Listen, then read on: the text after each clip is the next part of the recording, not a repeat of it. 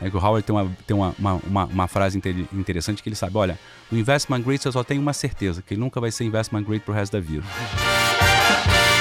Precisa olhar lá para fora, por quê? Porque você tem yields interessantes, liquidez, e você tem vários instrumentos que você acaba não encontrando aqui no Brasil. A chave é a diversificação. A diversificação te dá a possibilidade de você passar por os momentos como a gente está passando hoje, ou até momentos piores, com muito mais tranquilidade, sem necessariamente te fazer abrir mão de retorno.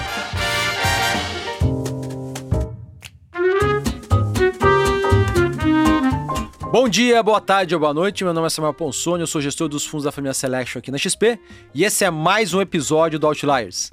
Como de praxe, tenho aqui me acompanhando hoje virtualmente a minha amiga Carol Oliveira. Tudo bom, Carol?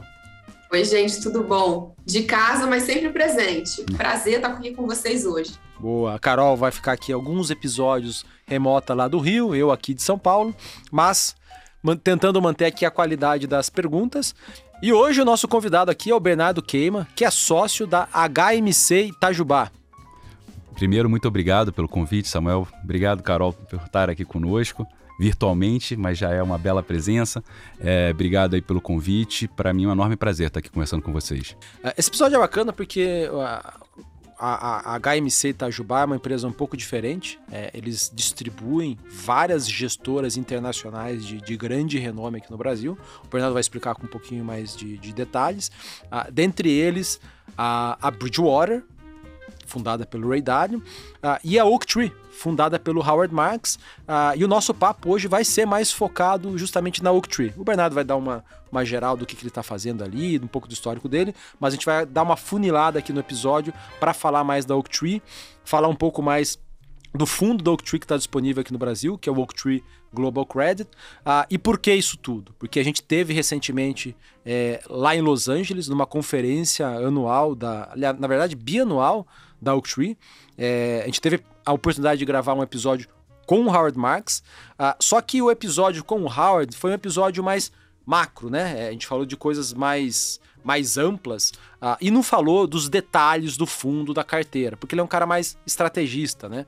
Uh, e a ideia aqui é a gente falar do detalhe, falar mais da carteira, do carrego, de como que tá a visão mais específica da Oak Tree, e o Bernardo vai tentar nos ajudar com esses detalhamentos. Não, primeiro, só falando um pouco aqui sobre a. me apresentando, quer dizer, eu trabalho no mercado financeiro, comecei em 99, sou formado em administração, com mestrado em finanças. Comecei minha carreira na Ecatu Investimentos, depois passei pelo BBA, depois voltei para a Ecatu de novo, quando em 2008/2009 a gente teve ali a ideia de montar a HMC Itajubá. Né? A HMC Itajubá, na verdade, é uma junção né, é de um grupo brasileiro, né, que somos nós, que somos ex-Icatu, com um time que trabalhava no Lar Envial, é, também focado no Chile. no Chile, um time chileno, que era focado em trazer grandes gestoras globais para a América Latina, com exceção de Brasil. O que a gente percebeu. Representar essas gestoras aqui que não tinham presença na América exatamente, Latina. Exatamente, exatamente. Muito, muito corriqueiro com o que as gestoras já faziam quando iam para a Ásia ou para o Middle East. Elas usavam. O que, que eles faziam? Contratavam pessoas que eram experientes nesses respectivos mercados para ser sua área comercial, para trabalhar ali não somente a, a, a, captação de recursos, mas o brand awareness, o pós-venda, todo o material que é necessário para fazer um bom processo de investimentos. Então, o nosso dia a dia nada mais é do que o dia a dia de uma área comercial ou de um parceiro comercial dessas grandes gestoras globais. Então, o que, que a gente faz? A gente traz essas grandes gestoras globais não somente para o Brasil, mas para o Brasil, Chile, Peru, Colômbia e México. A gente hoje está com um pouco mais de 100 pessoas, com escritório em todas essas localidades. Então, a gente tem um escritório em São Paulo, Santiago, Lima, Bogotá e Cidade do México. Temos dois escritórios de originação, um em Londres e um em, em Nova York. E o nosso dia a dia é esse: é trazer grandes gestoras globais, gestoras que nós admiramos. Né? Acho que a gente tem uma, uma. A gente brinca lá na HMC Itajubá que a gente tenha uma, um benefício de fazer o que efetivamente a gente, por ser uma empresa independente, a gente olhar muito e ter, ter vontade de estar lá todos os dias trabalhando 14, 16 horas por dia, a gente tem que fazer o que a gente gosta. Né? E uma maneira de fazer o que a gente gosta é trazer quem a gente admira. Então, isso é um, acho que é, um, é o ponto principal do nosso dia a dia. E hoje, quer dizer, minha última responsabilidade na Itajubá, que o pessoal me colocou, foi ser o CEO da Gama, que é nosso asset, focado em só ter feeder funds, que são esses fundos que investem 100% nas estratégias, como a Octo, que a gente vai falar aqui hoje. É, tá? só para traduzir para quem eventualmente não, não, não, sabe o que quer dizer, né?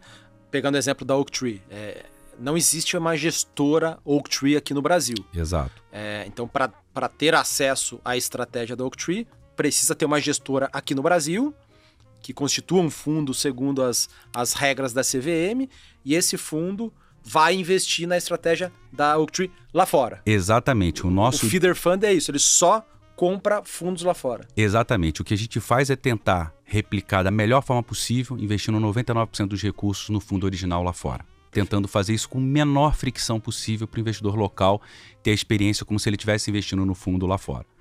Então, parece simples, mas tem uma trabalheira enorme na questão de câmbio, na questão do hedge, na questão do dia a dia e no, no pós-venda, no material. Quer dizer, a gente tem aqui a nosso dever fiduciário de prestar informação para todos os, os, investidores. Bernardo, é, se você puder falar um pouquinho das gestoras que vocês representam aqui no Brasil hoje. Ah, não, perfeito. Olha, só para dar um número para vocês, a gente já levantou um pouquinho, é, o quanto a gente já levantou na HMC Itajubá são algo como quase 20 bilhões de dólares, tá? Caramba. Que a gente fez para gestores internacionais, é na América Latina como um todo. E no Brasil, a gente representa basicamente quatro grandes gestoras.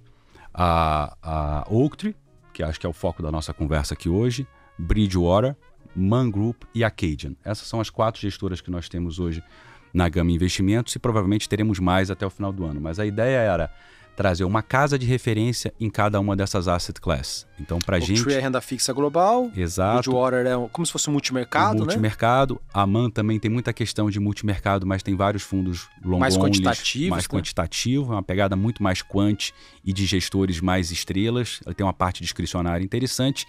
E a Cade é uma história muito legal de uma turma que saiu do MIT, que é uma bottom-up fundamentalista. De ações. De ações. Então, assim, essas são as quatro casas. A gente deve ampliar em, em breve a nossa grade, mas a ideia é trazer uma referência em cada uma das asset classes. E aí a gente hoje vai focar o nosso episódio na Oaktree, que é uma gestora de crédito global fundada em 1995, que gera mais de 150 bilhões de dólares e que, e, e que tem como um dos seus cofundadores a figura icônica do Howard Marks. Então, antes da gente começar a falar um pouco dos mandatos em específico, eu queria fazer uma pergunta que eu gosto de fazer para todos os gestores é, de créditos globais e quando eu me deparei começando a analisar fundos internacionais, sempre fazia, né? Por que investir, Bernardo, em renda fixa internacional num cenário brasileiro de juros tão elevados e prêmios de créditos atrativos? Explica para mim porque o investidor brasileiro deveria considerar renda fixa internacional na sua carteira. Não, perfeito. Acho que isso é uma, uma ótima pergunta, porque normalmente quando os investidores brasileiros pensam na renda fixa, eles olham muito para o seu quintal, né? olham para o que, que, que tem aqui no Brasil disponível. E no Brasil, efetivamente, pelo estado de desenvolvimento da nossa economia, você tem um set list ou uma, uma grade de opções muito pequena de renda fixa no qual você pode investir. A imensa maioria da renda fixa que os brasileiros investem é renda fixa investment grade, que são aquelas é, de alta qualidade de risco de crédito. A parte diferente disso é uma parte de um mercado pequeno, pouco profundo e com pouca liquidez. Quando você olha para o mercado lá fora, você olha para os principais países desenvolvidos, você tem uma ampla gama de opções na renda fixa. Então você tem sim lá a renda fixa investment grade, mas você tem a renda fixa que é não investment grade, aonde o próprio Howard Marks fala muito, faz uma diferença enorme você ter um bom gestor de crédito. É que o Howard tem, uma, tem uma, uma, uma, frase interessante que ele sabe: olha, no investment grade você só tem uma certeza, que ele nunca vai ser investment grade pro resto da vida. Mas na parte de não investment grade, você tem a oportunidade de, desse, desse ativo de crédito ele ir para cima, melhorar a sua qualidade de crédito, quanto ir para baixo, piorar. Então a diferença do gestor, a diferença do gestor que faz a seleção de ativos faz uma enorme diferença. Então quando eu falo para os investidores brasileiros, precisa olhar lá para fora, por quê? Porque você tem yields interessantes, quer dizer, taxas de juros interessantes também lá fora. Você tem profundidade. O que, que significa profundidade? Liquidez. E você tem vários instrumentos que você acaba não encontrando aqui no Brasil. Instrumentos, é, créditos securitizados, créditos ligados a real estate, que muitas vezes aqui no Brasil está muito nichado em algumas poucas opções. Você tem uma enorme gama de crédito ligado a real estate corporativo e várias outras coisas. Então você tem civil de uma maneira geral. Exato, você tem muitas opções para investir, o que acaba trazendo para o investidor local diversificação é, e fontes alternativas de geração de alfa, que é sempre bom para um portfólio, né? Com liquidez. Com liquidez. Com liquidez. Se você for olhar, por exemplo, ah, eu quero fazer renda fixa de alta renda no Brasil. Difícil você conseguir renda fixa de alta renda no Brasil. De alto rendimento. De alto rendimento no Brasil. É se você não tiver uma, uma, uma janela, ou pelo menos um, um, um que a gente chama de uma uma janela de liquidez longa. Geralmente os fundos de alto rendimento, não, high yield são D180, D360. Exatamente. Os, os mais líquidos. Os mais alongados, né? É, Exato. os mais líquidos são D90. E olha lá. Exatamente. E isso porque não é porque o gestor, o gestor adoraria ter um fundo líquido, é porque efetivamente o mercado ainda não tem a profundidade necessária para ele ter esse tipo de liquidez. Então a gente acha que essa renda fixa lá fora pode complementar muito bem o portfólio de uma renda fixa no Brasil. Se você olha, faz uma análise do IDA, por exemplo, que é o índice que olha para a renda fixa aqui, para a parte de renda fixa corporativa, e você olha, por exemplo, para o fundo da Oaktree, a correlação é muito baixa, mesmo para o fundo que não tem exposição em dólar. Então eu acho que, que para um portfólio vale muito ter essa diversificação, ainda mais nesse momento que as pessoas estão buscando tanto a renda fixa. Eu acho que a renda fixa é importante, mas deveria sempre pensar renda fixa local, renda fixa offshore. Bolsa local, bolsa offshore. Eu não tenho dúvida. Locais, multimercados internacionais também. Exatamente, porque não tenho dúvida que o portfólio vai ser muito mais robusto se ele tiver as duas áreas. É assim que os principais investidores institucionais no mundo fazem. Eu acho que os investidores pessoas físicas deveriam seguir o mesmo caminho, diversificar por classe de ativo. Boa, boa. E pensando nos conceitos básicos do crédito lá fora, assim, talvez as pessoas já, já já, já saibam do, do, dos conceitos básicos da renda fixa, do crédito aqui. Lá fora talvez não seja tão diferente, mas fala um pouco como que é o mercado. A gente já teve, a gente teve uma gestora de renda fixa internacional aqui, é, que foi a Pinco, é, algumas semanas atrás, meses atrás, mas nem todo mundo assistiu. É, dá, dá uma, um resumo para a gente de como que é o mercado de renda fixa de uma maneira mais ampla lá fora, quais são as principais características, o tipo de indexador que é mais comum lá no, no, nos ativos, como que eles se comportam nesses momentos de mais aversão a risco. Perfeito. Eu acho, olha, a renda fixa lá fora você tem Primeiro, você tem diversas diversificações de duration. Normalmente, os títulos investment grade, que são os títulos de alta qualidade, são títulos mais longos, porque as pessoas se sentem mais confortáveis em dar um crédito para empresas que são de alta qualidade. O Google da vida captar uma debenture de 10 anos é, é fácil. É fácil. Então, você tem essa, essa particularidade. Então, normalmente são mercados que têm é, são pré-fixados ou pós-fixados. A gente normalmente as pessoas me perguntam, ah, mas lá fora também tem pós-fixado? Tem. Mas, é, mas é, minoria, né? Nem tanto. Se você pega, por exemplo, a, no, nesse fundo da Oct, você olha, ele tem duas classes principais de alocação, que eles chamam o core da carteira, que é onde eles alocam entre 60% do portfólio.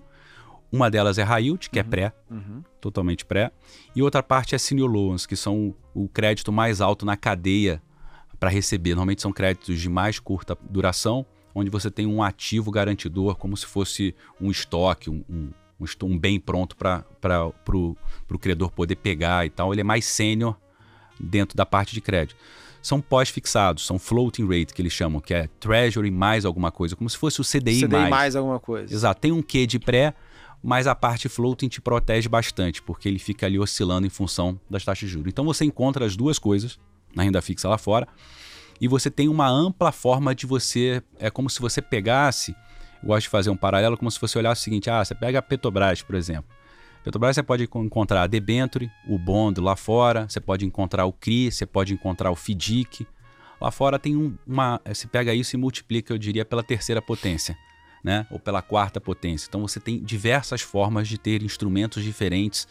Por exemplo, lá fora tem a questão do convertible, que é uma coisa que não tem muito aqui no Brasil né, que eram as debêntures conversíveis. Poucas debêntures conversíveis vieram Sim. ao mercado. Lá é um mercado bastante grande, que normalmente as empresas de alto crescimento gostam de se financiar através disso. Tem o mercado dos CLOs, que são os créditos estruturados. Tem o mercado do, dos CMBS, que são os créditos estruturados ligados a real estate, onde você tem que fazer tanto a análise de crédito do locatário quanto do, do imóvel. Então você tem uma ampla, uma, uma ampla gama e o que a gente acha que dá uma ferramental enorme para o gestor. É como se você pegasse, em vez de você ter três ferramentas, você tivesse aquela caixa grande de ferramentas que você abre assim e fala: opa, eu posso usar várias ferramentas uhum. diferentes para posicionar meu, o meu portfólio. Você tem a renda, você tem os créditos corporativos de empresas de emerging market, né, que são mercados emergentes. Então tem uma ampla gama, o que eu acho que é, favorece muito para o gestor montar um portfólio mais robusto, momentos mais se defender, outros momentos jogar mais no ataque, é um pouco do que o Howard fala de como você navegar através dos ciclos econômicos. Então eu acho que a renda fixa lá fora, ela te dá todos esses instrumentos, tá? É, por consequência de ter essas, essas diversas variedades aí de, de, de créditos, né?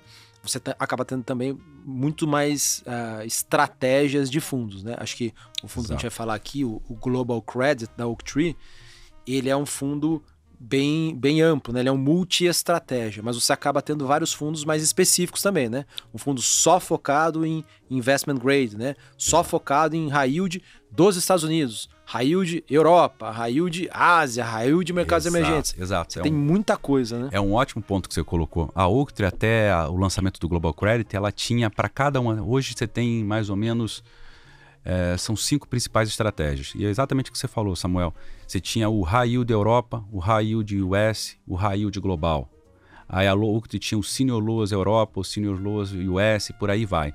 Só que lá em 2017/2016, o Bruce Karsh, que é o CIO da Oaktree, falou: "Olha, gente, eu tô cansado de toda hora ligar um investidor para mim e falar assim: "Ô Carol, agora tá melhor estar tá em Senior Loas ou tá em, em High Yield? Agora é melhor eu ir para Europa ou é melhor eu ir para não sei aonde? É melhor eu ir para então, é, como a Octra era uma casa focada em investidores institucionais, que muitas vezes eles têm um timing para tomar suas decisões, tem que levar a comitê, tem que levar o comitê 1 ao comitê 2, eles falaram, olha, eu acho que a gente deveria fazer o que a gente já faz para grandes carteiras administradas. Carteiras de 200, 300 milhões de dólares, no que a Octra fazia tudo que era de crédito líquido para essas carteiras. E aí nasceu a ideia do Global Credit, que foi o Bruce Karsh falando, olha, eu estou cansado de responder essa pergunta, eu vou oferecer um fundo que faça isso de uma forma de ele valor relativo, ele com o time sente, sente numa mesa e decida. Ô Samuel, você que é o gestor de, de senior loans na Europa, como é que está o mercado europeu? Carol, você que é a gestora de senior loans no, no, a, a, nos Estados Unidos, como é que está o mercado nos Estados Unidos? Qual o, relativo, qual o valor relativo de um contra o outro? Qual é o valor relativo entre high yield e senior loas? Qual é o valor relativo entre as estratégias? E aí virou um grande fundo, um multimercado, como você bem colocou, long only, então eles não fazem shorts e é, nada. Como se fosse um multimercado de crédito. Exatamente isso. Várias Exato. estratégias. Várias estratégias juntas, aonde você, você delega para um gestor que é isso, né? O que a Carol, que a Carol colocou, um gestor que está gerindo desde 95, mas o Howard olha para a yield desde 78 né? Ele vinha fazendo Railde, é uma história muito parecida com outras gestoras independentes que nasceram no Brasil. Ele teve muito sucesso em grandes, grandes instituições financeiras quando ele resolveu montar a Octo com seus parceiros de gestão. Ele e o Bruce Karsh já trabalhavam juntos há 10 anos antes de fundar a Octo. Uhum. Então a ideia era, vamos montar isso. E o Global Credit foi uma solução para investidores. Foi escutando o investidor e falando, olha, eu vou te dar então uma solução que eu vou tomar essa decisão para mim. Eu vou fazer aqui numa forma de valor relativo, olhando bottom-up, onde é que é melhor estar alocado.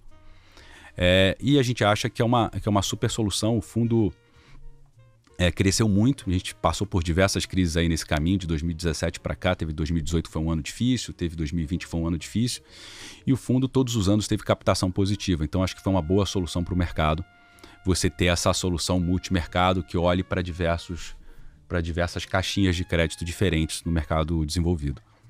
O que, que você acha, Bernardo, que é uma vantagem? Você já falou muito de geografia e acesso a instrumentos, mas o que, que você acha que é uma desvantagem em comparação aos fundos locais? Olha, eu acho que a, a desvantagem é uma bela pergunta. Eu acho que a desvantagem acaba sendo pela, pela, pela distância. Eu acho que tem uma questão de distância e conhecimento. Muitas vezes eu acho que o investidor local e é natural, vai ficar muito mais tranquilo em saber que o fundo dele tem uma debênture da Petrobras ou da Localiza, que são empresas que ele conhece, do que lá fora quando ele vê coisas que não ele não conhece. Os setores que não, setores que ele não conhece, por exemplo, healthcare aqui no Brasil você tem poucas opções na parte de saúde, de, de dívida, você tem poucas opções na parte de tecnologia, na parte de energia você tem poucos setores também, você tem mais ligados a petróleo, mais ligado a gás, lá você tem diversos outros de energia renovável e por aí vai.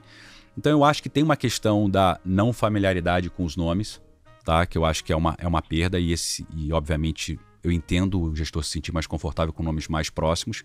Mas tirando isso, eu acho que. É, volatilidade também, né? E mais volatilidade. É, esse, acho que esse é o outro ponto, né? Porque os mercados são mais profundos, então eles refletem Decorrente mais. Decorrente de uma coisa boa, que é a profundidade dos mercados, a liquidez, você tem esse desconforto de os preços oscilarem muito, né? Exatamente. E aí tem uma coisa interessante. Muito mais do que no Brasil. Muito mais do é. que no Brasil. Eles oscilam muito mais. E uma coisa interessante é que muitas vezes as pessoas acham que a renda fixa não deveria se parecer com a renda variável.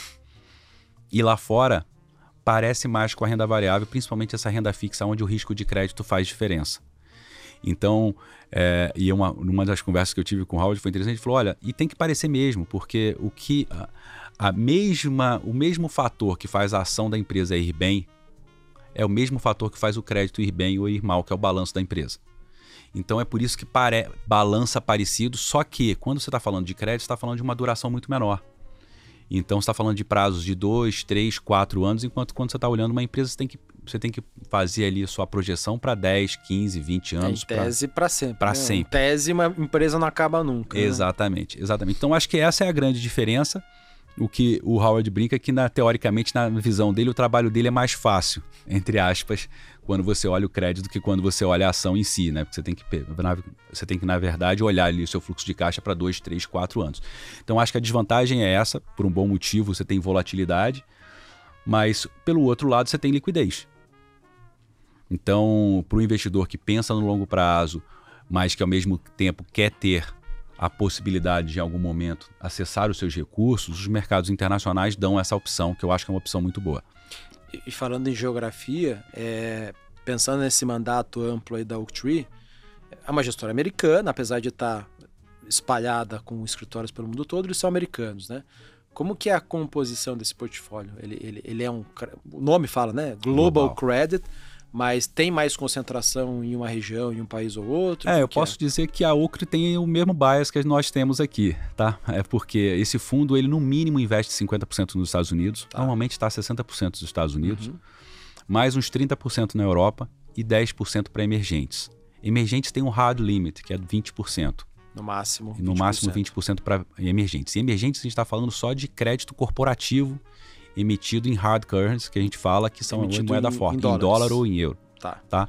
Então Quando você que... fala corporativa, é que eles não investem em, em títulos soberanos. títulos de países. Exatamente, exatamente. Então é um fundo que vai ser, na sua imensa maioria, 90% países desenvolvidos e 10% para países emergentes. Uhum. E por que, que isso é interessante? Porque a Octree não necessariamente precisa ter países é, é, créditos de empresas de países emergentes. Já teve momentos no fundo que o fundo teve zerado nisso. E teve outros momentos que ele estava mais próximo de, de 15 ou 20. Por quê? Porque o Aoct faz exatamente esse valor relativo. É, eu tive uma conversa com os PMs recentemente, né? E eles falaram: olha, há um ano e meio atrás, antes de Evergrande, antes de tudo que aconteceu lá na China, na parte de crédito, todo mundo me perguntava por que, que eu não tinha China. Hum. Eu falava: olha, eu não tenho China porque quando eu olho no valor relativo, estava pagando o dólar mais 8. Eu via coisas nos Estados Unidos em high yield pagando quase próximo disso para mim não valia a pena correr o risco de China para olhar esse tipo de coisa.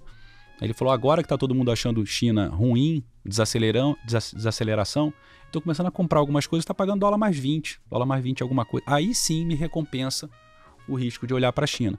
Então esse valor relativo te possibilita fazer esse tipo de coisa. De você olhar e falar: será que eu tenho que ter emergente? Se tiver ruim, não vai ter. As únicas coisas que vão ter nesse fundo, de uma forma mais, mais robusta, é a parte de senior loans e high yield mas o portfólio pode ficar 50% na parte alfa, que é nessas, nesses, nesses lugares onde a especialização faz muita diferença. Então, o que é a parte alfa desse mandato, tirando de senior loans e high yield? É a parte de crédito estruturado corporativo, crédito estruturado imobiliário, a parte de converts, que é a parte das debêntures conversíveis fazendo paralelo para o Brasil, e a parte de emergentes. Então, é como se o fundo tivesse uma caixa de ferramenta que ele fala: olha, se tiver atrativo, eu posso acessar. Só dando um exemplo aqui, crédito corporativo estruturado hoje, que é a parte de CLOs, você pega um duplo B. CLOs, né? CLO. Pessoal, segura aí quem tá, quem chegou até aqui, segura aí que a gente vai traduzir tudo isso aqui. O Bernardo é. vai explicar pra gente. Mas só para dar um exemplo de valor relativo, você pega hoje um duplo B de um CLO e você pega um duplo B high yield. A diferença de spread entre os dois está na casa de quase 500 pontos significa que enquanto é. o Railde está pagando ali, sei lá, 5 ou 7, o outro está pagando 13. Caramba. Ou 12. 13% então, assim, ao ano em dólares. Em dólares. Então, assim, acaba trazendo para a mesa essa especialização da UCA, acaba trazendo para a mesa essas opcionalidades. Uhum. Que a gente acha que é super interessante, ainda mais nesses momentos de grande volatilidade nos mercados, nos mercados globais. Perfeito.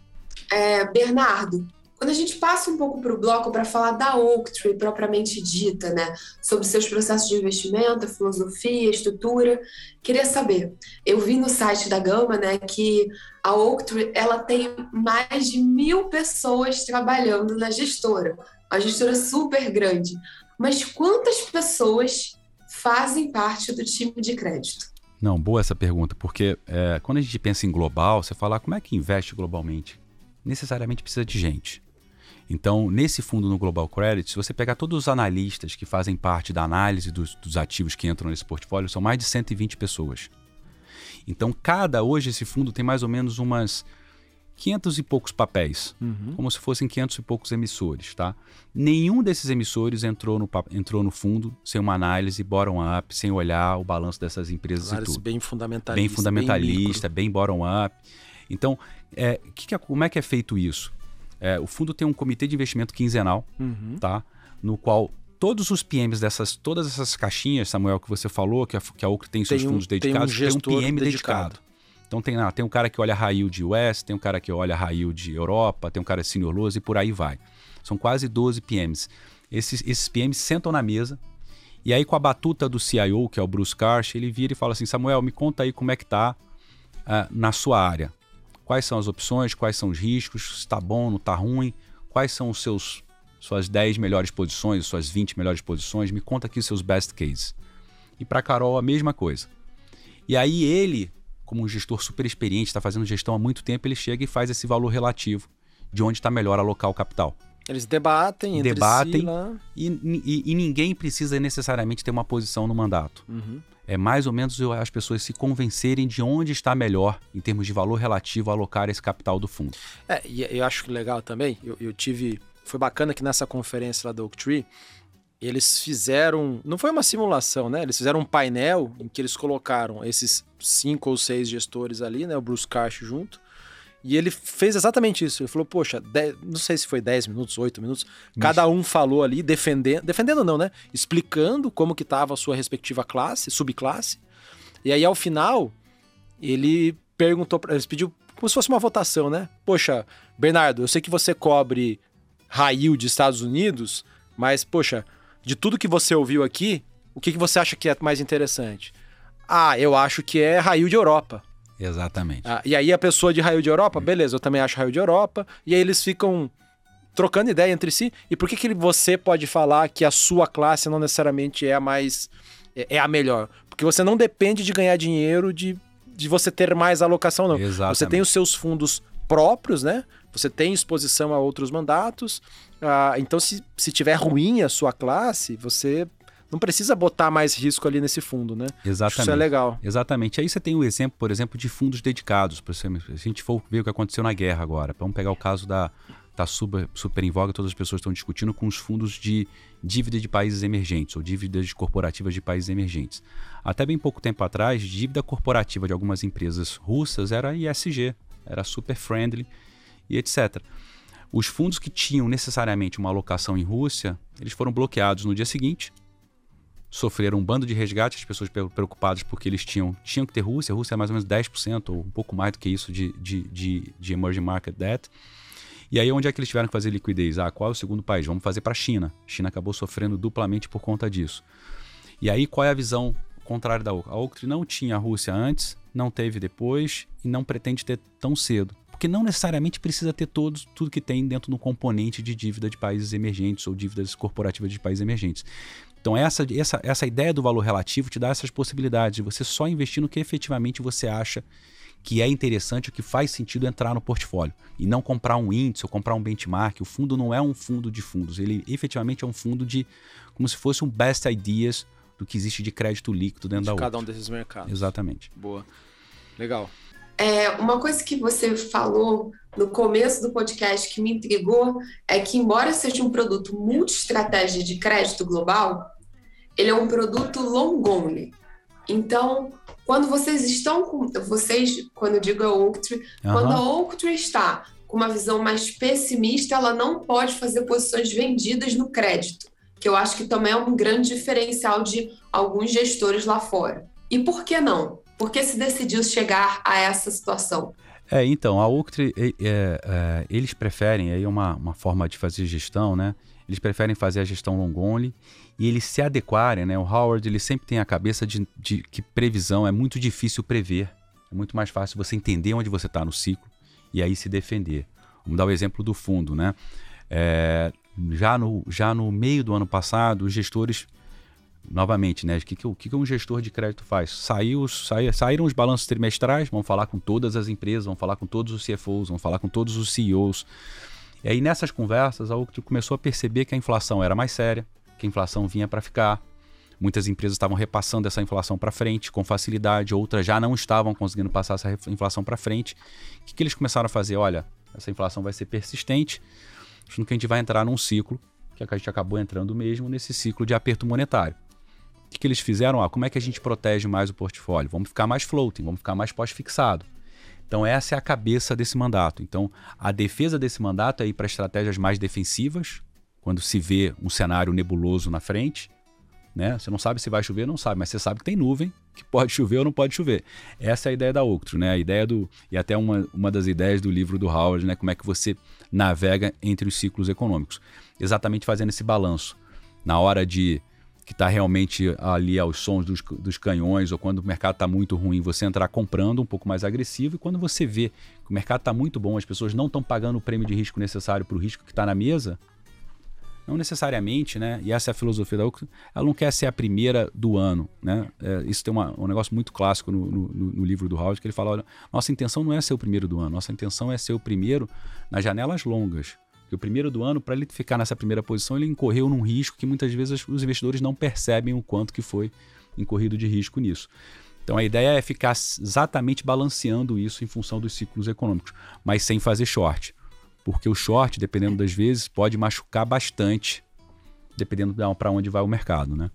É, acho que falando das vantagens do mercado lá de fora, né? Até voltando àquela outra pergunta da Carol, é, tem isso também, né? O, o, mercado lá fora é tão mais sofisticado do que o nosso que existe, existem esses tipos de fundos, né? Que ficam. Tem, a, é, é tem o long and short aqui no Brasil voltado para ações, né? Lá fora tem o long and short voltado, voltado para crédito, crédito também, exatamente. né? Exatamente. Você tem Verdade. essa possibilidade. Poderia ser um instrumento, mas a Oaktree não usa. É, bom, Bernardo, você comentou aqui que eles têm lá as reuniões de comitê deles é, quinzenais, né? Ah, e é legal que para quem é alocador, né, para os investidores ali profissionais, os teus clientes e clientes da Oaktree, a gente recebe né, essas minutas, né, a ata do comitê deles a cada 15 dias. Uh, e, e, é bem legal. Isso é, isso é, é, é confidencial, né? Isso não, não, isso é, isso é, isso, isso é, é público? Isso, isso é para, para os investidores do fundo. Não, mas a pessoa física, os nossos. A pessoa física não, mas os investidores institucionais tá. sim para investidor institucional. Mas enfim, infelizmente a gente não pode divulgar isso. Mas é legal que eles mandam. É uma ata de comitê mesmo. Assim, eles, eles falam um pouco do cenário, e aí cada uma dessas grandes classes que o fundo opera, é, eles falam um pouco do que aconteceu nos últimos 15 dias e como que está a visão deles com relação a estar mais alocado ou menos alocado. Ah, e eles elencam lá cinco grandes classes, que são os high yields, focados em Estados Unidos ou Europa, é, senior loans, crédito estruturado, né, o Exato. structured credit, é, mercados emergentes, né? Emerging Markets Debt e Convertibles. Você já falou, em linhas gerais, assim, alguma coisa desses caras, mas resume pra gente. O, o Hayut talvez, talvez seja o mais fácil de todos aqui. Explica pra gente, em linhas gerais, qual que é a diferença entre cada uma dessas classes. Perfeito. Tenta traduzir pra gente. Vamos tentar, vamos tentar traduzir isso. O, o high yield, acho que é o, mais, é o mais simples, é o crédito corporativo, pré-fixado, é, normalmente sem grandes garantias, onde você tem que fazer análise de crédito para saber se aquilo ali é, fica de pé e se o cara vai ter o comportamento adequado para fazer o pagamento dos seus, dos seus, do seu débito. É como se fosse uma debenture pré-fixada. Exatamente, exatamente. Muito, muito, parecido, muito parecido com esse instrumento. Aí você tem os senior loans. O que, que são os senior loans? Normalmente são créditos originados por bancos, né, que deram um crédito de médio prazo, um crédito, um crédito um pouco mais curto que ele é sênior. Por que, que é o nome sênior? Porque ele é sênior, porque ele é sênior na cadeia. Normalmente ele é ele ele está na, na estrutura de capital. Ele é sênior, por exemplo, ao high yield. Então, é. às vezes uma, uma mesma empresa, ela, ela, ela tem, tem ela... vários tipos de empréstimos. Exatamente. Como, como a Petrobras da vida tem. Você tem lá o empréstimo sênior. O empréstimo sênior, normalmente, é o empréstimo que você deu. Ele tem preferência. Se a empresa... Se tiver um problema com a empresa, o, o, o senior loan tá ele vai ser todo mundo. pago antes do, de uma debenture Exatamente. isso. tradicional, que seria o, o, o, high yield. aí, high yield. Exatamente. Então, normalmente, se você pegar o senior loans, ele é mais seguro. Por quê? Porque ele tem um floating rate, ele é, ele é, ele é pós-fixado. E ele, e ele não é pré, ele é pós-fixado. Ele é pós-fixado e ele tem normalmente uma garantia real, Hum, que é ou estoque ou alguma coisa que é fácil de você acessar. Tá? Entendi. Então, esse é o mercado de senior loans. Tá? E, e geralmente o risco final ali são, são empresas também, sempre empresas, corporativo. sempre corporativos. Não é Então- banco necessariamente. Não, não, é o banco é o- foi o originador. Ele foi lá e deu, deu dinheiro para a empresa do Samuel. Vamos dizer que a Outliers seja uma empresa, ele foi lá e deu esse crédito para a Outliers. E a garantia foram os, os livros que estão aqui na mesa que ele vai pegar caso você não, não, não, não, não, não honre com seus compromissos. Tá? Então essa é a parte de senior loans. Então é a parte pós-fixada. Por isso que é a beleza do fundo. Quer dizer, você tem um grande bucket, que estamos falando de mais de um trilhão de dólares, que é senior loans, e tem mais um outro grande bucket, que é a parte de high yield, que é mais o mercado de um trilhão. Esse é o core do fundo. Que o fundo pode ficar 100% alocado nisso, ou 50%, por aí vai. Tá? O grosso dessas alocações aí, até eu tô com essas minutas, né, com a, com a ata Aham. do comitê aqui do, de 15 dias atrás, que, que, que eles Uhum. mandaram, é, o limite total para high yield é 30%. Isso, é, isso é o portfólio base, mas assim, se eles ele pode acharem... ir acima Ele disso. pode ir acima disso. E senior loans, ele pode tomar o portfólio inteiro, pode fazer 50% high yield e 50% senior Entendi, loans. entendi. Esse é, Tá o, bom. é, o- Esse é o é o núcleo da Esse é o da núcleo, carteira. como se fosse assim um núcleo. Por que, que é um núcleo? Porque são, são mercados é, Grandes. grandes, profundos, com que dão liquidez e que o fundo pode navegar sem nenhum, sem nenhum grande problema. Aí vem E aí, focado, e desculpa te interromper, focado até no, nessa artinha, focado sempre em desenvolvidos, né? US Sempre. e Europa. Exatamente isso. Estados Exatamente Unidos isso. e Europa. Estados Tá. Unidos e Europa. Esse, esse é o core do fundo, tá? E aí eles elencam as estratégias alfa. A primeira estratégia, né, que você colocou ali, Samuel, são os créditos estruturados, que eles se dividem basicamente em, dois, em duas linhas. O crédito estruturado corporativo, que é, São por empresas em geral, normais. são empresas no geral, no geral que o que acontece? Gestores vão lá e aglutinam diversos créditos. Então, quando você fala de um CLO, normalmente ele tem centenas de créditos. É, são os créditos que possuem um colateral, tá? Então o C vem de colateral, o, o L vem de loans e o resto é de, é de obrigações. Então o que, que na verdade o CLO quer dizer? Eles pegaram vários senior loans e colocaram isso numa estrutura é, que normalmente se parece tá, com um FDIC. Ah, legal. É, por que, que não é exatamente um FDIC? Porque estamos falando de uma dívida no qual você tem o equity, que é o, a, parte, a parte mais baixa da estrutura. Você tem, quando eles emitem um CLO, normalmente tem o AAA ou um duplo A, normalmente são as grandes instituições que compram isso. Tem uma parte mezanino, que é duplo B ou single B, que é o, é o que é normalmente onde a Quanto, olha. quanto menor a nota, mais arriscado, Mais e arriscado. em tese rende mais. rende mais e aí você tem a parte do equity. Então é basicamente uma dívida corporativa estruturada, onde você tem diversos emissores. Qual é a beleza disso? Por isso que você consegue ter na parte mais alta do CLO, AAA, AA, que são investment grade. É, é primo do FDIC aqui no primo Brasil. de um FDIC do Brasil. Perfeito. tá?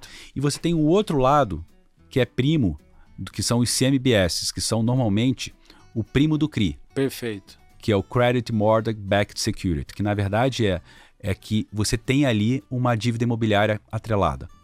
Então pode ser de uma empresa, pode ser de um, de um hotel, pode ser de um facility, o que quer que seja. Então essas são a parte de crédito estruturado. Uhum. Onde nesse time de crédito corporativo, a OCO tem 52 pessoas olhando isso. Caramba. Porque o cara tem que olhar o, o crédito do, do imóvel e o inquilino, tá? Para dar, essa- pra dar essa dívida. Aí você tem a parte de dívida de, de corporativa de países emergentes, que é sempre um lugar legal para olhar, sempre tem boas oportunidades, que o mercado é mais volátil, mas tem momentos que a UCR tem, tem momentos que a UCR não tem, Perfeito. tá? E por último tem ali que a gente chama das nossas debêntures conversíveis, que são os converts, né? Que a gente já teve pouco, esse mercado é pequeno no Brasil, teve poucas emissões, mas o que, que é uma, que, que é uma, que, que é um convert? É um- um- uma, é, é uma dívida que ela é conversível em equity. Ela tem um kicker. Então, normalmente as empresas de alto crescimento elas fazem esse tipo de emissão, que é uma emissão que normalmente tem um yield baixo, mas ele te dá um prêmio, Mas para atrair o investidor, ele te dá um prêmio se a ação for muito bem. pegar um exemplo aqui, é, o exemplo real, eles contaram lá. É, eles não falaram se eles investiram, acho que não. Mas pega a WeWork da vida. Exato. A WeWork vem a mercado, não, eu tô crescendo pra caramba, eu tô dobrando de ano a cada. A cada eu tô dobrando de tamanho a cada ano. Eu vou. E eu, só que eu preciso de dinheiro para me financiar. Então eu vou emitir aqui uma debenture, um, um, um, uma é, dívida. Só que eu vou pagar 2% só de juros ao ano. Aí qualquer investidor fala, pô, tá de sacanagem, 2% é nada, né? Mas as minhas ações assim, o meu valuation hoje, é, é, é, as minhas ações estão aqui equivalente a 20, uh, ah, e você pode converter essa debenture em ações a 30 reais. A 30 reais. Exatamente. Só que, poxa, como eu dobro de tamanho a cada ano, pô, daqui dois, três anos eu estou valendo 100. Exatamente isso, exatamente isso. E aí, o, o esse é o chamariz. Esse é o chamariz. E o Howard brinca que por que, que o convert é interessante? Como se você, como se você fosse como se investir em bolsa fosse andar de bicicleta, é como se você andasse de bicicleta de rodinha, porque ele tem uma parte que tem um cap, que é a dívida. Então é como se. É, na pior você, das hipóteses, você ganha 2% você, ao você ano. Você ganha 2% ao ano. Tá? Se você fez a análise de crédito correta e tudo, você vai ganhar 2% ao ano. Então você tem um, você tem um cap para a sua queda. Então, tá? na verdade, você tem um você piso, tem um né? floor, você tem um piso. É. Então essas são as áreas que são as áreas investidas do mandato. E aí o que os gestores fazem é exatamente fazer esse valor relativo. Por exemplo, hoje a parte de convert está com 1.5 só do portfólio, praticamente nada, só onde Perfeito. eles estão vendo muito, muito valor. Qual é a parte que está sendo mais investida hoje? A parte de senior loans, que é a parte pós-fixada, e a parte dos, dos créditos estruturados, que é onde tem esse, esse, esse, eu não diria uma arbitragem, porque tem uma questão de liquidez envolvida, mas onde eles veem muito valor, uhum. que são nos CLOs e nos CMBS. Eles estão vendo um valor enorme porque os investidores estão com, com, com, com, com medo, com, olhando, com aversão a risco, e você acaba tendo aí um pouco do que eu contei anteriormente, de você ter uma diferença entre um duplo B CLO de 500 pontos para um high yield duplo B também. Então você tem uma diferença boa que paga bem por essa, por essa, essa diferença do instrumento. Você fala que nos pontos é 500 basis points, né? Exatamente. 5%. Né? Exatamente. É, Exatamente. Pegando aqui para o pessoal que está nos ouvindo ou nos assistindo, é, essa carteira atrasada deles aqui, mas só para ter referência, e ela não muda drasticamente de, umas, de 15 dias para 15 dias. É, high yield, na última, no último comitê deles, era 22% no total. Senior loans no total era 31%. O crédito estruturado também era 31%. Mercados emergentes como um todo estava 8% e, e, e, de, é, bônus, conver, é, não é bônus convertíveis. Converts. Convertibles, né? Uhum. Ou 1,5%. E uma coisa interessante aqui, né? Caixa, 6,5%.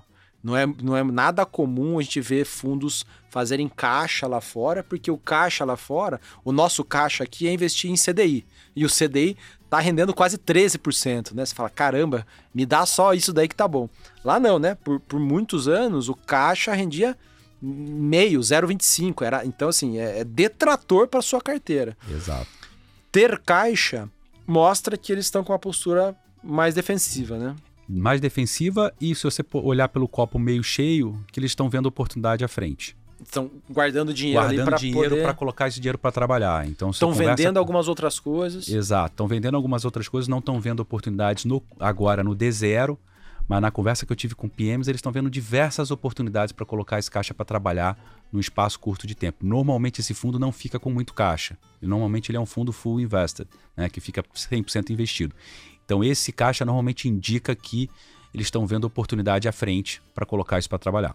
Boa. E Bernardo, até uma coisa interessante, puxando essa linha do dado que é um fundo long only, dado que é um fundo que não costuma ter caixa, o giro da carteira ele costuma ser alto, ele não é alto. As posições elas são mais carregadas até o vencimento ou elas são vendidas em mercado secundário com frequência? Esse é um bom ponto. Normalmente o fundo ele é ele eles tradam bastante nesse fundo. Por quê? Porque eles têm sempre aquela cabeça de, olha, eu estou entrando num papel X a tanto e o prêmio dele, eu tô feliz de estar de, com ele de tanto a tanto. Se bater, é zero, zero amor. Bater o preço, eles vendem. Então, Por exemplo, muito... comprei uma debenture pagando ali 8%, se ela se o mercado começar a, a demandar muito, muito, e, e ela foi para 5%, eu vou vender. Ele vende. Ele vende. Se ele, se ele não tiver, se ele tiver coisas melhores para fazer com o dinheiro. Exatamente. E isso fica sempre na mão do trader. E eles são muito ativos no trading, porque muitas vezes o que eles falam é que além das questões que a gente está falando de mercado, né, que é ah, o mercado está mais preocupado e tal, tem as questões técnicas, que tem momentos que tem muita emissão, então o mercado primário fica muito cheio, o secundário fica melhor.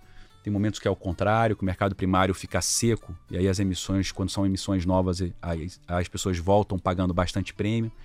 Então, o que a gente chama é que eles ficam trimando o tempo inteiro esse portfólio, que é sempre ficar ali através do trading gerando valor para o portfólio. Boa. Tá? Porque é, nesse mercado de crédito tem muitas oportunidades na mesa nesse sentido. Acho que ligado isso daí, né? Até a pergunta da Carol aqui. É, tem um livro, assim, para quem está nos ouvindo não vai ver, né? Mas é, vai ouvir. Tem, tem um dos livros do Howard, que é o segundo, que é o. Não sei como é a tradução em português, é Dominando os Ciclos de Mercado? Eu acho que é isso, eu não lembro de Dominando os ciclos de mercado. É, é isso? Ah, que legal. é o Mastering the, the Market Cycle. É, a pergunta é, puxa, como que funciona essa questão da alocação durante os ciclos de mercado, né? Que o Howard fala pra caramba, fala tanto que até escreveu aqui um livro, né? By the way, um livro super legal, recomendo. Assim, tudo que o Howard escreve, assim, um parênteses aqui, cultural, né? É, até fiz um post recente, eu falei de maneira sincera sobre isso. Ele consegue ser profundo nas ideias, nas teses, sem usar muitas tecnicalidades, sem muitos jargões. Então, é, isso é bem legal. É, então, assim, o, tanto o, o, o Master in the Market Cycle quanto o outro, né, que é o primeiro, o mais importante para o investidor, para quem estiver assistindo, eu tô, tô mostrando aqui, para quem estiver ouvindo, é, procurar depois no Google, são livros excelentes, tá? São muito bons. E, o, e o mais importante para o investidor, ele é curtinho também, tem menos de 300 páginas. Mas, desculpa, fecha parênteses aqui.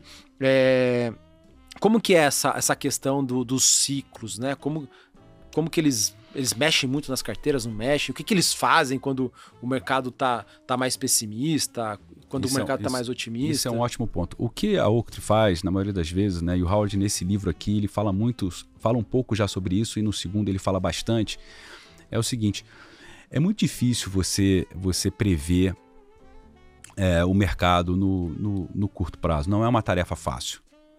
Mas se você não pode prever, você pode se precaver. Qual é a, qual é a cabeça da Octo? Olha, se você está vendo que a inflação está vindo, vamos dar o exemplo do ano passado, você está vendo que a inflação vem persistente, que a inflação é um dos piores impostos que existem, né? que ele de, detona os menos favorecidos é, é, e é um imposto bastante caro. Se os bancos centrais têm, o, têm um mandato para lutar contra eles, né? porque é um detrator do valor da moeda e tal, é, você sabe que você está indo para um, um caminho de superaquecimento da economia. Então, é, você está mais leito, como a gente fala, no, no ciclo econômico. Você está lá chegando num momento que a, que a economia está crescendo tanto que ela está superaquecendo. Então, nesse ambiente, normalmente qual é a cabeça da outra? Olha, está na hora de jogar na defesa. Por quê? Porque as pessoas não estão vendo o risco, e aí normalmente é um momento onde se paga pouco pelo risco, você é pouco premiado pelo risco que você quer incorrer, e, e, e, tem muita gente tomadora. É como você olhar assim, se você olhasse o mercado de, de, de, de crédito há dois anos atrás, a, a, os gestores da UCO sempre me falavam é o seguinte: ah, a palavra normal era ah, ninguém pode lutar contra o Fed, basta comprar os mais arriscados, triple C, o que quer que seja, que se der algum problema o Fed vai lá, vai te resgatar e vai dar tudo certo. Só que não pode ser sempre assim, né? O, o, o, teve um memo do Howard que ele falou, olha, o Fed pode muito, mas não pode tudo, porque senão ele vira o único comprador de tudo, né? No final, da, da, no final da, das contas. E parece que esse negócio está chegando, tá chegando ao final. Então, o que, que a Oaktree faz? Eles tentam identificar em que ponto do ciclo eles estão, mas não de uma maneira, é, é, ah, é hoje ou é amanhã. Não, isso é difícil alguém saber. Mas você está vendo que o mercado está muito tomador de risco, não está se pagando por esse prêmio de risco, vou jogar na defesa. Quando você vê que o mercado está achando que o mundo vai acabar, né, como a gente viu ali em março de, de, de, 2020. de 2020, como a gente viu em 2008, em alguns momentos que o mercado fala, olha, é, o poço não tem fundo, e a gente sabe que tem fundo, a gente sabe que as empresas têm balanço, você sabe que as empresas têm consumidores, você sabe que tem, tem setores que são mais defensivos. Nesse ambiente, a outro entende que você deveria entrar comprando, deveria entrar mais forte. Esse é o momento do investidor, é, é, do investidor profissional fazer a sua diferença. Então, quando eu estava conversando com a Octo agora recentemente, eles falaram: olha, a gente acha que daqui a pouco, né, se o mercado ainda continuar piorando, se ainda vai dar, vai estar um momento muito bom. A gente não sabe se isso vai acontecer ou não, mas aonde a gente, a gente consegue olhar e falar assim: não me importa o que acontecer, o mercado pode cair um pouco mais, mas eu vou ficar feliz com os papéis que eu vou comprar para carregar para médio e longo prazo. Então, essa é, essa é a diferença da Octra. Você sempre pensar um pouco em que parte do ciclo eu estou e se nessa parte do ciclo é para você estar tá jogando no ataque ou na defesa. E os ciclos normalmente contam um pouco para gente, tirando a parte, parte, eu diria, exógena, que foi o vírus, que aí pegou todo mundo despercebido. Mas normalmente os ciclos econômicos passam por esse. Que é, da, que é da natureza humana, né? Vai tendo aquela euforia, todo mundo vai achando que o mundo vai virar uma. Vai virar é, vai para a perfeição e nunca é perfeição, nunca é uma linha reta. Né? Uhum. Sempre tem os bumps porque as pessoas vão, né? É na, é na natureza humana exacerbar tanto para o bem quanto para o mal os ciclos, né? Boa. É, Bernardo, olhando um pouquinho, eu tenho um peer group aqui que eu e Samuca a gente alimenta uhum. e fica aqui confabulando o dia inteiro sobre ele, né? Quando a gente olha a renda fixa global, é redeada, não redeada, gente, eu estou olhando aqui o peer redeado é, que não tem exposição de moeda uhum. estrangeira. Quando eu estou olhando aqui, olha, esse ano é um ano vermelho, vermelhou aqui no, no nosso peer group de renda fixa global. Por que, que você acha que isso está acontecendo aqui com os fundos de maneira geral? E o que, que é a perspectiva de cenário para vocês nesse sentido? Não, perfeito, perfeito, Carol. Eu acho que o que está acontecendo é o seguinte: a gente, a gente é, eu diria, pela, prim, pela primeira vez não, mas assim, faz muito tempo que não acontece um cenário que está acontecendo agora, que é você está entrando num momento é, é, difícil, quer dizer, de alto aquecimento econômico com juros muito no low. O que, que esses juros muito lá embaixo fez? Tá? Uh, se você olha, por exemplo, para a renda fixa investment grade e faz um, faz um gráfico, né, faz um, uma média móvel da duração desses papéis, do, como se fosse o prazo médio? O prazo médio desses papéis, você vai ver que nos últimos, sei lá, cinco anos, por conta da liquidez que foi colocada no mercado e por conta do, dos juros tão baixos, esse, é um, esse gráfico é mais ou menos assim. Ele né? sobe bastante. Sobe bastante. As empresas foram emitindo com prazos cada vez maiores. Cada prazos cada vez maiores e por conta que o juros está baixo, acaba a duration ficando ainda maior por conta dos juros, né? Que é o que traz isso a, a, a valor presente. Então o que aconteceu é que você entrou num ambiente é, é, de inflação, certo? É, tendo que subir juros num patamar de juros muito baixo, o que faz uma enorme diferença. Imagina, você tem títulos investment grade hoje com durations de 8 anos, pagando 200 pontos, né, 2% acima da Treasury. Se que a era 2,5% ao ano, algo assim. ao ano. Se a Treasury sobe 100 pontos, é, é, olha o impacto num título de 8 anos. É como se você pegasse colocasse mais um terço de desconto nele para trazer ele a valor presente. Então, esse tipo de coisa está acontecendo com a renda fixa. Então, é interessante que muitas vezes as pessoas me perguntam, mas é, se está muito arriscado, deveria ir para investment grade. Investment grade está caindo mais do que a high yield esse é o que mais sofreu. Esse, foi essa, o que mais essa sofreu. cesta de, de, de, de, créditos de alta qualidade, alta qualidade crédito, foi o que mais sofreu nesse período. Porque tinham prazos, prazos mais, longos mais longos na média. Exatamente. Por quê? O que está acontecendo agora é que o dinheiro está ficando mais caro.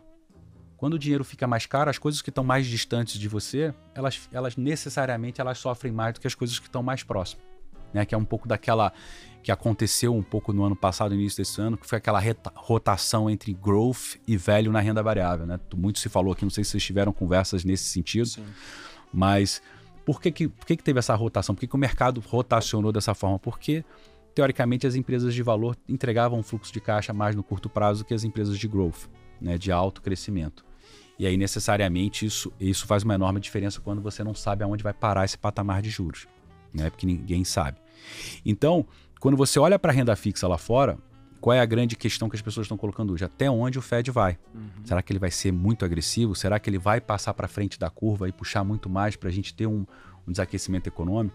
Até onde ele vai, no sentido de, pô, se ele vai subir juros até 4, 5, ou 6, se vai parar no 3. Vai parar no 3 ou vai no 4. Então existe uma incerteza grande por conta que é um fenômeno que a gente brasileiro conhece há muito tempo, mas que o mundo desenvolvido não vê isso há quase 40 anos, que é a inflação.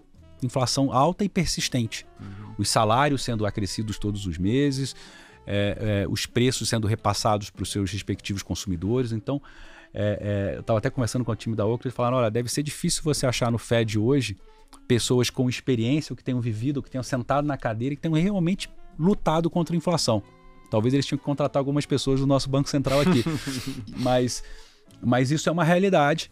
né? E, e o mercado está com, essa, tá com essa dificuldade de entender ou de ver aonde isso vai parar. Aí você me fala, ó, oh, mas a renda fixa vai sofrer mais com isso? Não necessariamente vai ser a renda fixa, vão ser as, as durations mais longas, porque essa taxa de juros vai impactar muitas durations. Então, bolsa tem chance de ser impactado bem, a renda fixa mais longa tem chance de ser impactada bem. Onde é que a gente acha que tem aqui uma oportunidade ou que tem um, um, um sweet spot interessante?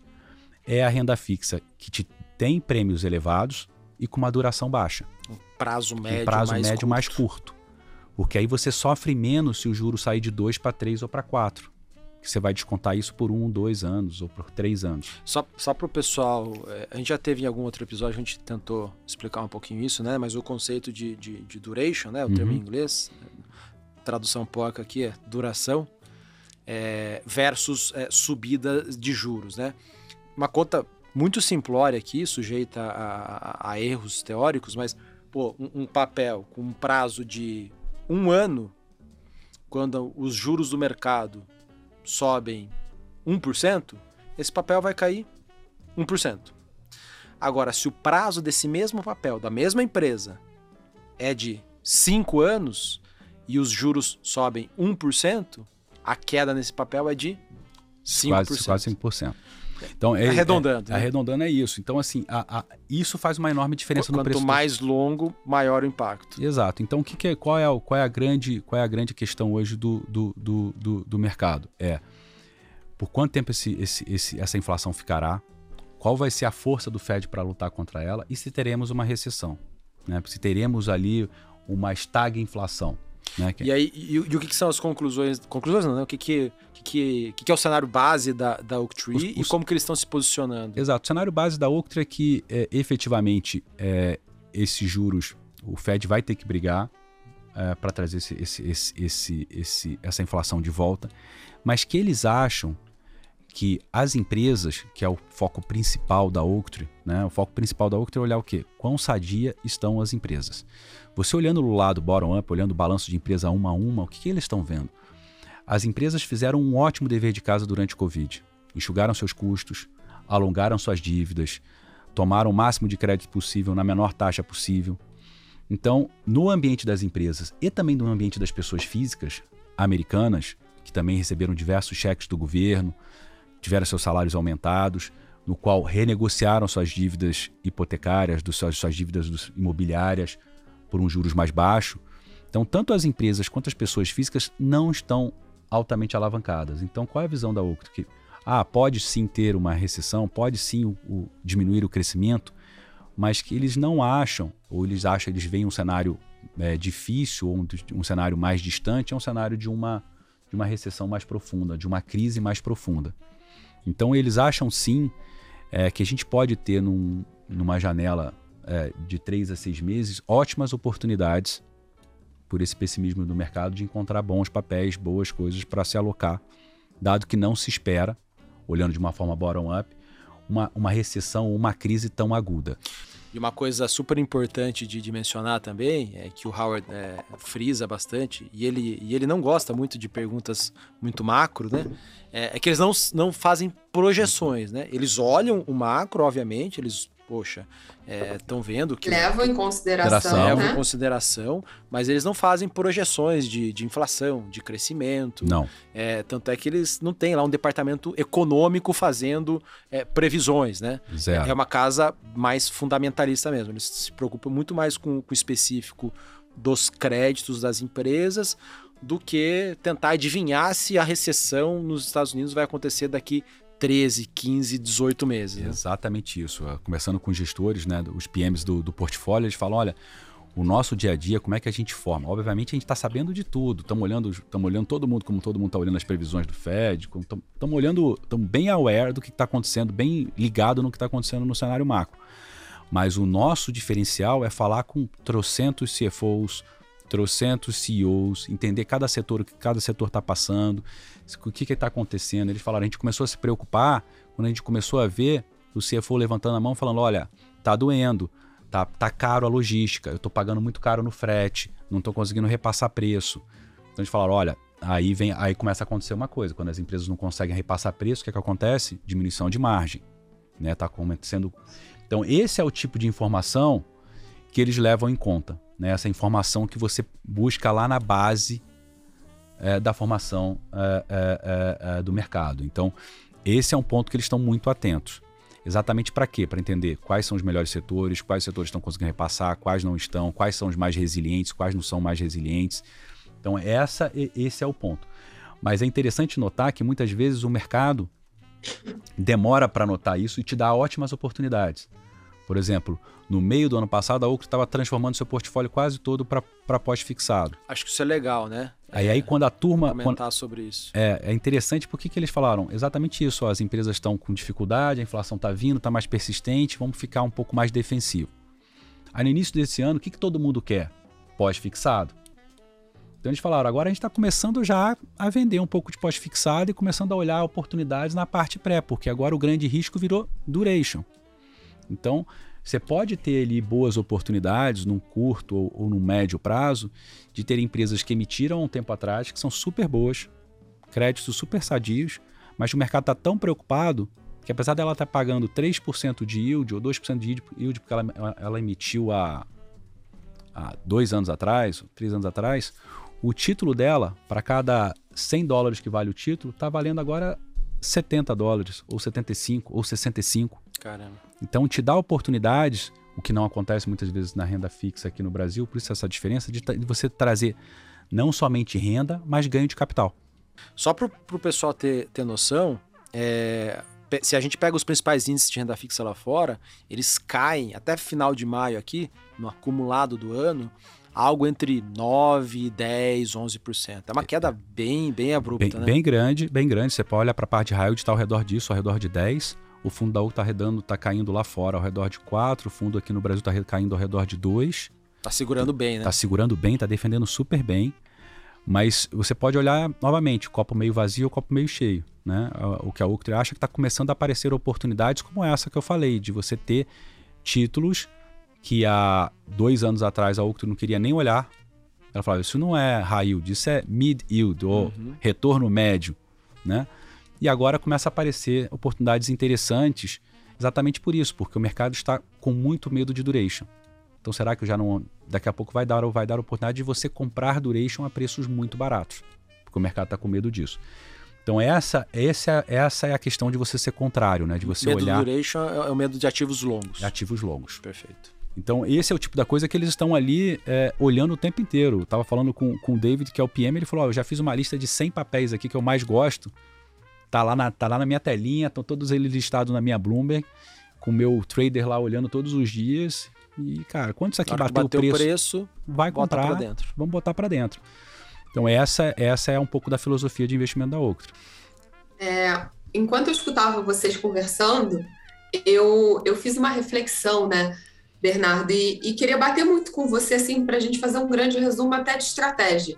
A gente tem um produto que é multiativos, long only, que é multi-indexadores, digamos assim, mas que, e, e, queria confirmar com você, é multi-duration também? Ele pode encurtar ou alongar a duration a depender do ciclo econômico que vocês estão?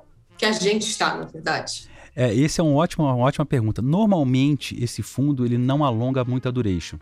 Tá? O prazo médio é sempre menor. É sempre ali. menor do que a média da indústria. Por quê? Exatamente por essa dificuldade da Ocre de não querer prever se vai ser bom ter muita duration ou menos duration se você tentar inferir a curva de juros, que é um negócio super difícil de fazer. Tá? Mas o que eles fazem é exatamente isso. Olha, tô achando que está muito arriscado, vamos diminuir um pouco. Então eu já vi esse fundo com duration de 2,5, 2,7, 2,8, agora está 1,7. 1,6. Quando você então, fala 2,6, 1,2 é anos, né? Anos. Tá. 2,8 anos, 2,7 anos, agora está com 1,6, 1,7. Então é isso que esse portfólio faz. Mas a ideia desse mandato é você ter é, uma consistência é, de renda, tá? Com uma volatilidade mais controlada. Então é, é, é, o, é um ponto ótimo que a Octo tenta achar entre você ter uma boa renda, certo? com um pouco menos de volatilidade. Tem uma relação de retorno e risco interessante. Assim, pe pegando esse gancho teu, é, no, no, no, no, cenário base de longo prazo, o que, que eles esperam entregar em termos de retorno de longo prazo? É entre 600, a, é, entre 600 400 a 600 pontos sobre LIBOR. LIBOR agora está sendo, tá sendo alterada, mas é mais ou menos como se fosse um CDI mais 400 a 600 pontos. Isso é que eles querem. 4% a 6%. 4 a 6%. Então, essa é, uma, uma, é, uma, é um objetivo do fundo. Se você olhar isso, hoje. Isso lá, lá, em dólares. Lá em dólares. Se você olhar hoje, lá em dólares, esse fundo está quase 9 em Se dólar. pegar o, o retorno esperado. O retorno esperado de todos os ativos que estão lá. Hoje. Está quase 9%. Tá? Quando você converte aqui para reais, para o fundo aqui do Brasil. Dá quase 20% em reais. Caramba. Então é que essa. É CDI mais. CDI mais 7. Caramba. CDI mais 8. Para um fundo que tem a liquidez, hein? 15 dias. 15 um fundo dias. líquido. Exato, 15 dias. Exato. O que, que a pessoa vai levar um pouco? Um pouco de volatilidade. Então, você... E o que, que é a vol? Então, a vol tem uma média coisa. Desse, desse então, produto? a vol tem uma coisa interessante porque quando você olha o fundo redeado, Uhum. tem um efeito Brasil, que eu posso dizer assim, interessante, que é o seguinte: o fundo lá em dólar, normalmente, ele tem volatilidade entre 3,5, 4. Em roda entre 3 e 4 a volatilidade lá fora. Não é tão alta, mas para um fundo de renda fixa, para brasileiros, parece alta pra caramba, né? Só que quando você faz o fundo redeado, por conta da gordura grande que tem hoje no redeado, hoje a volta está entre 2% e 3%. Tá. Que eu acho que é Como se fosse um multimercado de média volatilidade. Baixa volatilidade. baixa volatilidade, né? Para os tempos de hoje, eu acho que é um multimercado de baixa vol, É, que só foca em crédito. só foca em crédito. Só que com um Sharp prospectivo, quando você olha, você pensa, olha, eu tenho um carrego hoje, eu tenho 2% de vol, eu tenho um CDI mais 7, sete. 8, é um Sharp prospectivo muito É um interessante. índice de Sharpe potencial aí. Potencial. Muito, muito bom. muito bom. Então a gente acha que é uma, é uma ótima opção nessa diversificação no tamanho correto, obviamente, do portfólio das pessoas. Assim, então, re- resumindo aqui, o Bernardo, se pegar a visão da Oaktree hoje, tá? Eu- eu até posso podemos tentar responder aqui em conjunto. É, estão pessimistas, neutros, otimistas? Como tá a cabeça deles hoje, assim? Resumindo tudo que a gente falou aqui. Eles acham que, é, que obviamente, tem nuvens negras e, e- e tem nuvens à frente, tá? Por isso que o portfólio está 60% Ainda, né? ainda floating, tá? fixado. Pós-fixado. Mas o que eles acham é que o mercado vai dar oportunidades, porque o mercado está ficando muito pessimista sobre a capacidade do Fed de fazer esse, esse soft landing, né? essa, essa, essa, esse, esse, Tem uma desaceleração uma suave. desaceleração suave. né? Então a gente, a gente a- eles acham que oportunidades virão, né? É, e que eles estão preparados para capturar essa oportunidade. Mas se você olhar hoje o portfólio, ele está de forma conservadora. Vamos passar aqui para o encerramento, gente. Bernardo, você que é uma pessoa que sempre está enviando memo, sempre está enviando muito material legal das gestoras aqui que a Gama cobre, que faz seus feeds de acesso, queria saber o que, que você está lendo atualmente e se você está gostando e principalmente se você recomendaria aqui para todos os nossos espectadores. Eu recomendaria, eu li um livro agora em muito rapidamente, que eu acho que tem um quê de investimento, mas tem um, um quê sobre o momento atual que a gente está vivendo, que é, chama-se Alerta Vermelho, que eu acho que em inglês é Red Notes, alguma coisa assim, que é Uhum. como a Interpol dá o sinal de alerta para prender as pessoas no mundo, que foi um dos primeiros investidores ativistas na Rússia. Super interessante.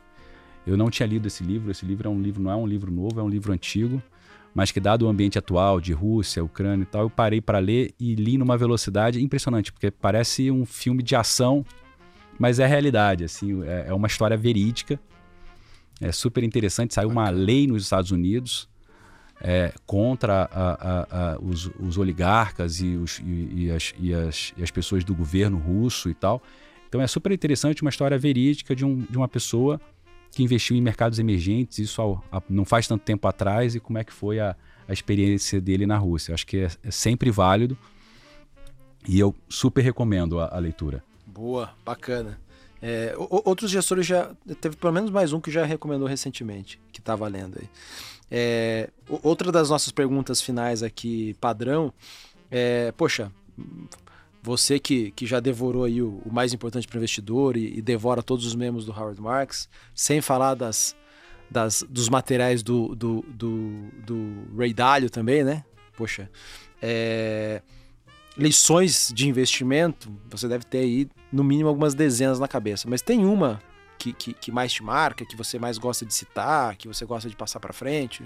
Eu vou fazer a mais clichê de todas, assim, que se você perguntar pro, pro Howard, ele vai falar isso, se você perguntar pro Ray, ele vai falar a mesma coisa. A chave é a diversificação.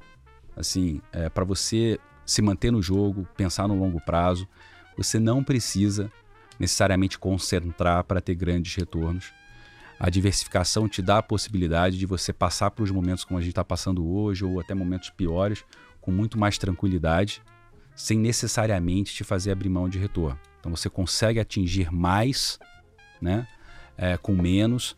E eu acho que a diversificação internacional é, um, é uma chavezinha, né, um, é, um, é um lado que quando a gente olha para os dados da Ambima, quando a gente olha para os dados é, da CVM, é um negócio muito pouco ainda utilizado pelos brasileiros.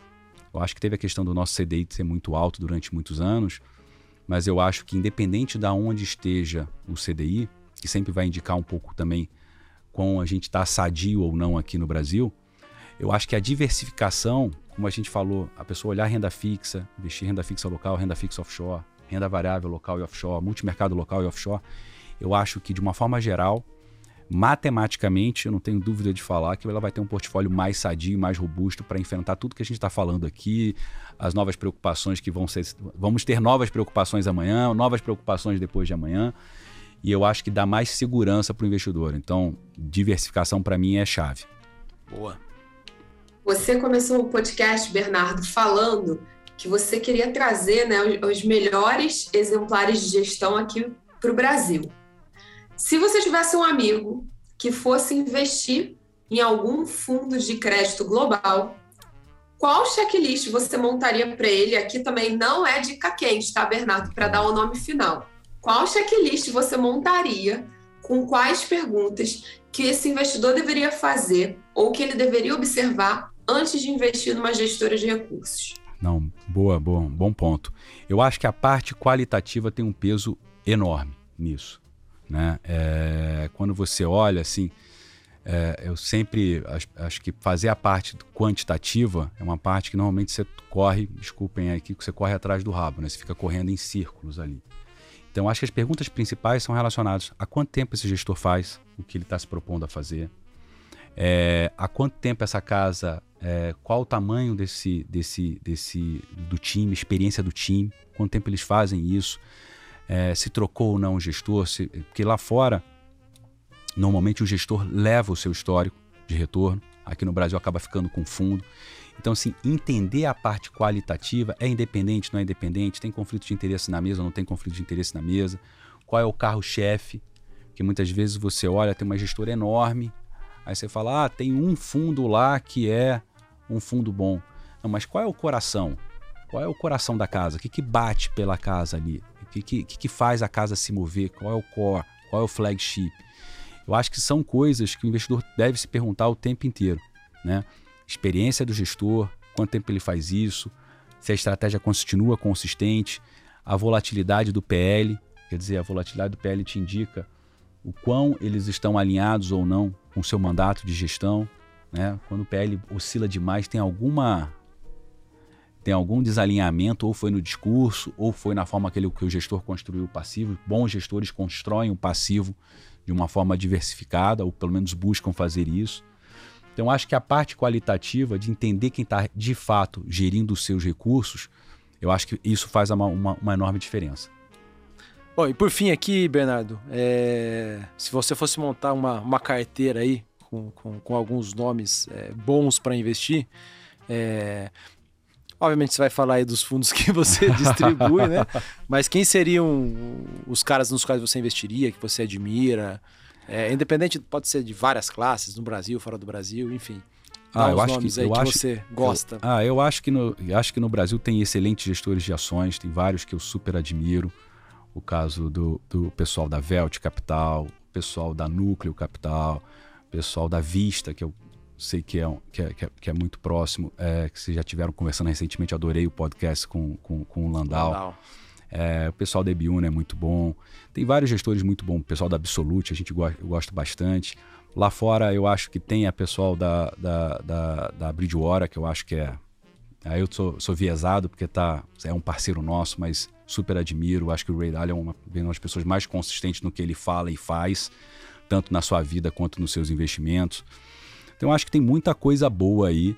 É, o pessoal da própria Man Group, que eu acho que é um dos quant houses mais, eu diria, um das que mais investem no mundo, tem o centro de Oxford. Então acho que tem muita gente boa é, para se investir.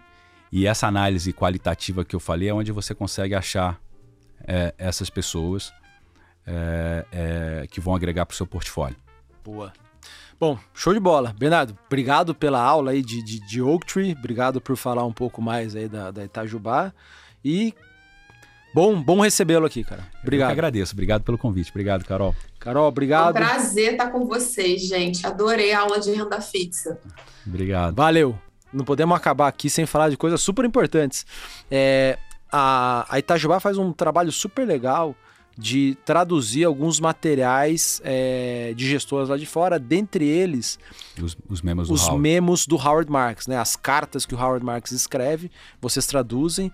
É, então tá lá no site da Itajubá, é isso? Tá no site da Gama Investimentos. Da Gama, desculpa. Da Gama Investimentos, lá na parte de ideias, a gente tem membros, membros do Howard, vídeos do Ray, cartas da Man, tem muita coisa legal. Perfeito. A gente tem uma curadoria ali que a gente olha o que, que faz sentido. Gastar tempo na Gastar tradução. tempo e olhar, principalmente olhando pela lente dos brasileiros. Então, super indico e a gente está colocando isso cada vez mais coisas interessantes nesse momento. Boa. E para encontrar mais informação sobre vocês, vocês estão também no Instagram, né? Estamos no Instagram da Gama Investimentos, estamos no LinkedIn é, e acho que é isso. Tem, tem, da Gama e tem da Itajubá, são dois São diferentes. dois, são dois. Tá bom, beleza. Bom, eu tô lá como arroba samuel.ponsone, Carol Eu tá tô como... como RSO, arroba RSO, underline Carolina. É isso. Bom, pessoal, obrigado. Vemos vocês aí na próxima.